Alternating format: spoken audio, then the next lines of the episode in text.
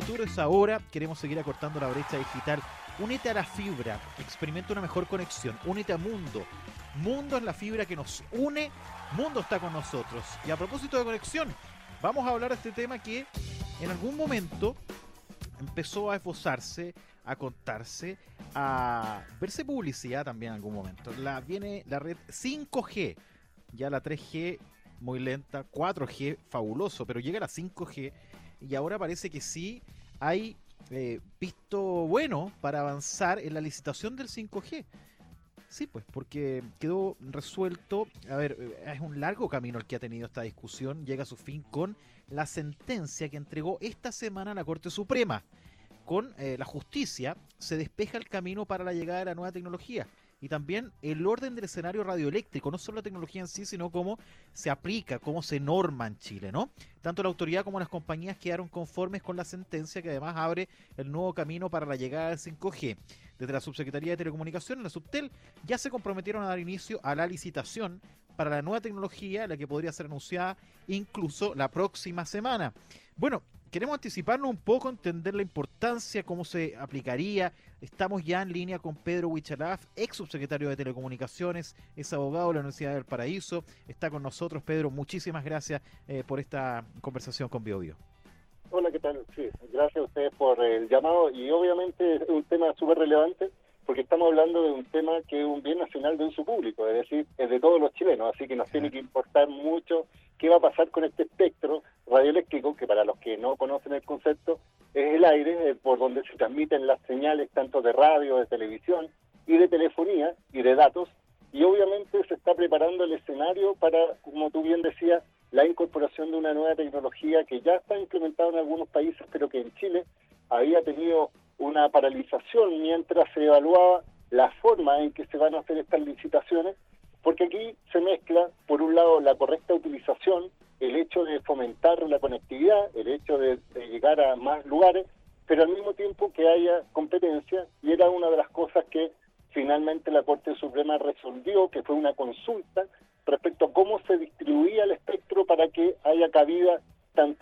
actores nacionales o posibilidad de que hayan otros actores que puedan utilizar estas frecuencias. En simple, quiero ponerlo en el ejemplo de la radio, ya que muchos nos escuchan en las frecuencias a, nivel de país. Eh, en Santiago, por ejemplo, somos 99.7 en Radio Bio Bio.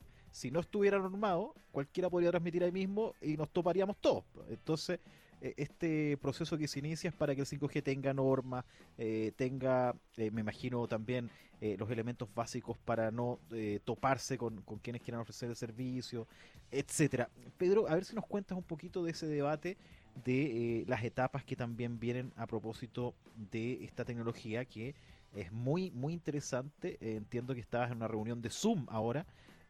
y, que es algo habitual, que, que imagínate con 5G al parecer sería, eh, no habría delay, lo que se llama, no, sino que sería como estar conversando con la persona al lado.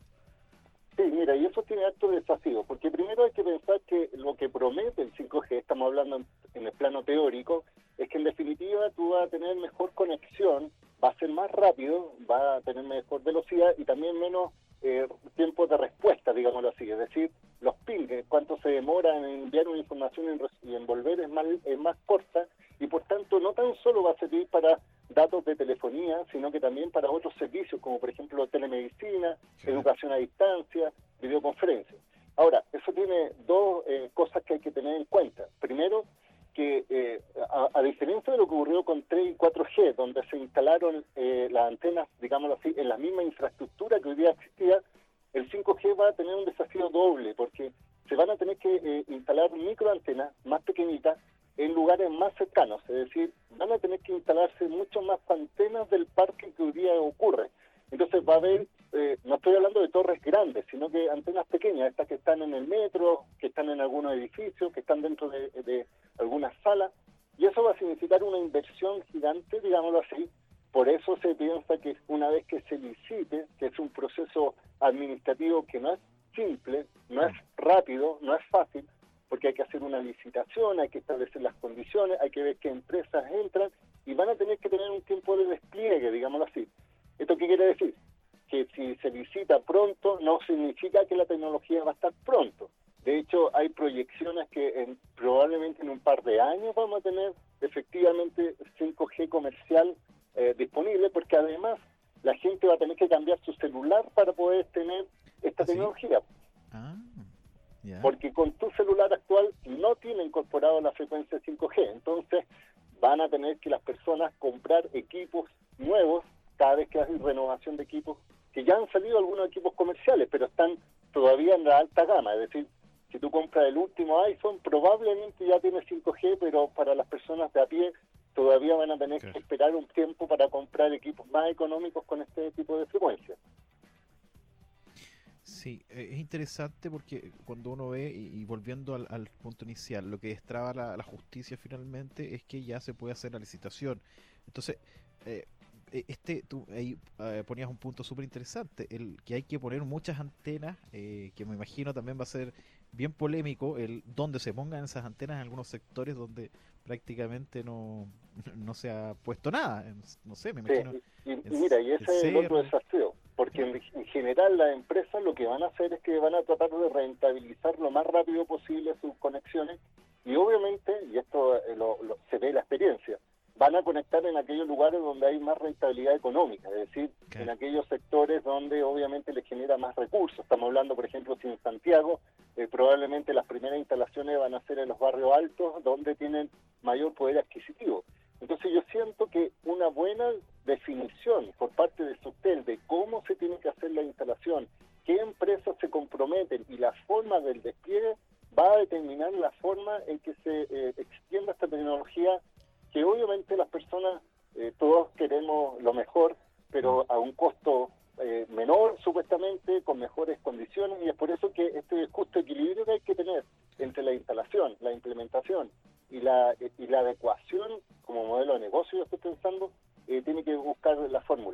Pero jurídicamente lo que pasaba es por qué en Chile todavía no se avanzaba, era porque había que haber un orden en el espectro, se determinó bandas bajas, medias, medias altas y altas, porque van a ver qué tipo de frecuencia van a estar disponibles, ver si está despejado, el- en este caso sin ocupación, eh, licitar, después tiene que pasar por el proceso de Contraloría y después la implementación. Así que hay que tener cautela, hay que observar bien, pero a nosotros como chilenos nos tiene que interesar muy bien cómo la SUTEL, que es el organismo regulador quien entrega, quien está a cargo de la administración del espectro de Chile, eh, pone las condiciones para que las empresas lo utilicen eh, para eh, obviamente eh, pensar en el beneficio de las personas. Mm. Pedro, e- es interesante eh, poner la perspectiva, lo que tú haces ahí es clave, o sea, eh, como que suena que ya estamos, pero eh, hay un tiempo estimado importante que hay que esperar, que se tiene que normar, que tiene que estar regularizado para que así eh, sea de buena forma. Eh, y lo de los aparatos electrónicos, los celulares, los teléfonos o los aparatos que capten el 5G también relevante.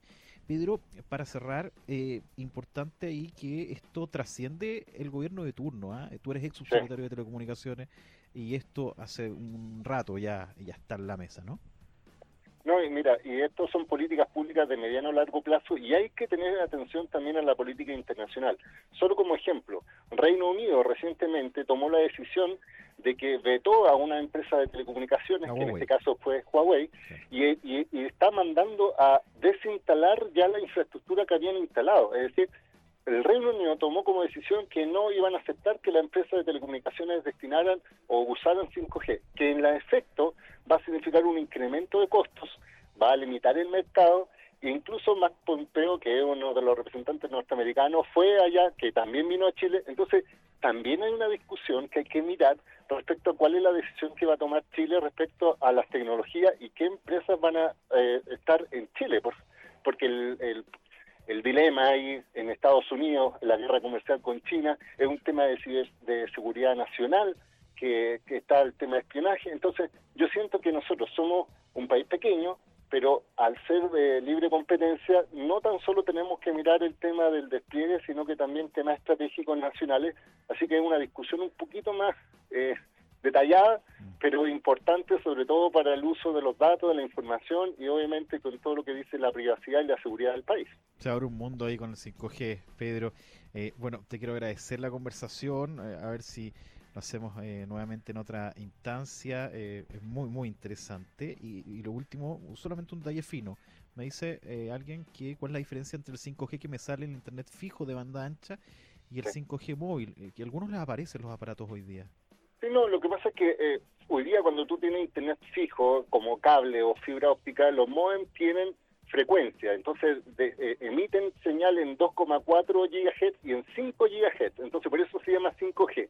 Pero este 5G, que es de telefonía móvil, se llama 5G por la quinta generación, no por la frecuencia. Ah, perfecto. En, en, términos simples, el 5G se está pensando en 3.500 o en 24.000 gigas, es decir, en otra frecuencia. Entonces, el 5G que hoy día está en la casa es de frecuencia, pero no de tecnología. Entonces, no hay 5G en Chile todavía, a pesar de que algunos dispositivos dicen que reciben en 5G, pero de eso es frecuencia, no de tecnología. Oye, clarísimo ahí el punto, preguntaba un auditor eh, que Jesús eh, Pirquilaf me, hacía la pregunta. Pedro, muchísimas gracias, de verdad, que estés muy bien. ¿eh? Estamos en contacto, cualquier cosa, saludos. Vale, muy buenas tardes. Pedro Huichalaf, ex subsecretario de Telecomunicaciones, abogado de la Universidad del Paraíso, con esto del 5G, que abre una cantidad de cosas que, bueno, Vamos a ver cómo se va implementando y cómo se norma. 6 con 35, hacemos la pausa. Ya seguimos con Podría ser otra cosa.